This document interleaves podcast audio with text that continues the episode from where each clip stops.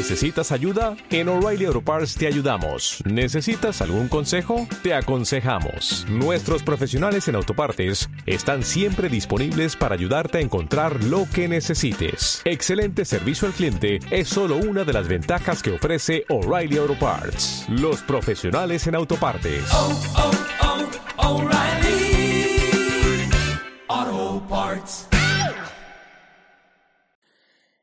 Señor mío y Dios mío, creo firmemente que estás aquí, que me ves, que me oyes. Te adoro con profunda reverencia. Te pido perdón de mis pecados y gracia para hacer con fruto este rato de oración. Madre mía Inmaculada, San José, mi Padre y Señor, Ángel de mi guarda, interceded por mí. Empezamos, si me lo permites, estos 10 minutos con Jesús, pidiendo por la unidad de los cristianos. Ya sabes que del 18 al 25 de este mes, y finaliza el 25 con esa festividad, con esa fiesta ¿no? de ese apóstol de los gentiles, eh, San Pablo, la Iglesia nos anima justo a esto, a que pidamos por esa unidad tan anhelada de hace ya muchos siglos, para que seamos esa familia que Jesús constituyó aquí en la tierra. Todo empezó, y así empezamos aquel día, a orillas del río Jordán. Los protagonistas de esta cena, que voy a intentar describirte, si soy capaz en unos instantes, nos han transmitido su recuerdo. Pero fíjate, lo transmite con una grandísima emoción. Y es normal porque para ellos se trató del momento más importante de sus vidas porque les tocó más que el premio gordo de la Lotería de Navidad. Fue el día en que se encontraron con Jesús de Nazaret. El mismo apóstol y evangelista, San Juan, nos lo cuenta así. Estaba con Andrés y con Juan el Bautista, el primo del Señor, ahí en el río Jordán, cuando Juan, fijándose en esta persona importante, en el Hijo de Dios, que pasaba dijo, Este es el Cordero de Dios. Los dos discípulos, al oírla hablar así, siguieron a Jesús. Así nos lo cuenta el propio Juan. Se volvió Jesús y viendo que le seguían, les preguntó, ¿qué buscáis? Perdóname que te abra un pequeño paréntesis perdón, en estos diez minutos. ¿Qué buscamos tú y yo en nuestra vida? Sí, eres cristiano, pero buscamos también a Jesús. Porque, fíjate, ¿eh? lo encontraron y le siguieron. Lo buscamos tú y yo diariamente.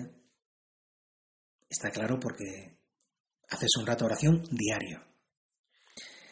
Benito XVI, en su encíclica Dios es amor, decía, no se comienza a ser cristiano por una decisión ética o una gran idea sino por el encuentro con un acontecimiento, con una persona, que da un nuevo horizonte a la vida y con ello una nueva orientación decisiva.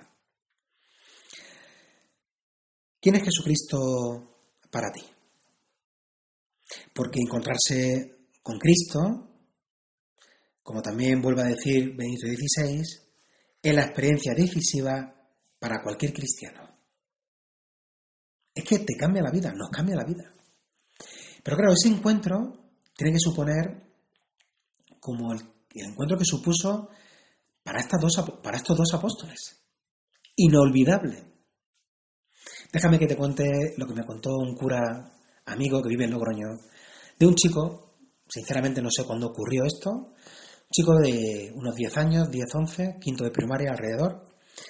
Y para entenderlo bien tenemos que meternos en el contexto que era tiempo de cuaresma. Y el, sacrificio, y el sacerdote, eh, hablando con él, en presentación, pues le estaba explicando un poco que es un tiempo de preparación para la Semana Santa, de, para vivir bien, ¿no? Y acompañar al Señor en la pasión, en su muerte. Y nada, le animaba a que se, que se fijara un pequeño punto pues de lucha, que le costara un poquito, ¿no? Y como son los niños, eh, le salió, le estaba escuchando, pero de buenas a primera, ¡pum! Le contó lo que tenía en su corazón. ¿Y qué tenía nuestra protagonista? que el viernes se iba a comprar un reloj de estos inteligentes, el famoso iWatch. Había estado ahorrando durante mucho tiempo para poder comprarlo, era el de su ilusión por las funciones que tenía el reloj, tú imagínatelo, y que para justificar un poco esto le dijo, no, si mi padre lo saben, ¿eh? y me lo van a comprar conmigo. Y viendo la oportunidad, el buen sacerdote le dijo, le sugirió, oye, ¿por qué no retrasas un poquito la compra, unos días? Y, a lo mejor esperas, bueno, esta espera, ya que estás esperando durante mucho tiempo ahorrando, pues cuatro, tres, cinco, no sé, una semana si quieres, pues se lo ofreces, puede ser un buen sacrificio, ¿no? Para ofrecérselo a Jesús durante este tiempo de cuaresma. No te puedes imaginar cómo le cambió la cara al niño. cómo te hubiese cambiado a ti en directo, ¿no? Y, bueno, viendo efectivamente que le había estrellado el sacerdote, recula un poquillo, ¿no? Y el chico pues también se justifica con un poquito de arte. Dice, no, es que ya he quedado con mi padre, ahora el hombre de la tienda lo sabe, lo típico, ¿no?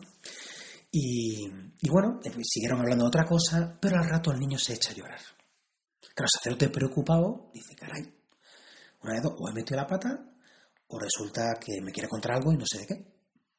Total, que le estuvo consolando un poco, tal, no sé, y resulta, claro, el chico al final terminó diciéndole la verdad, que se había puesto a llorar porque no era capaz de ofrecer a Jesús aquello que él había propuesto.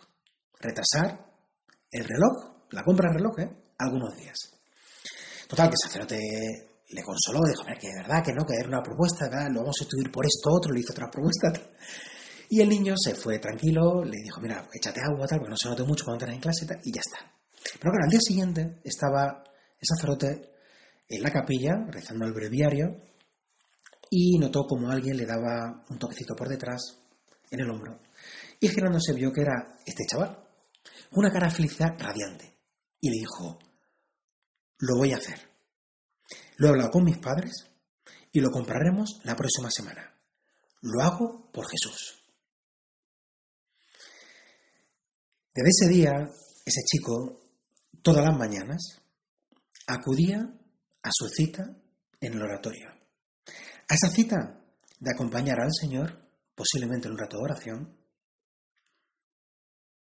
diaria, ¿eh?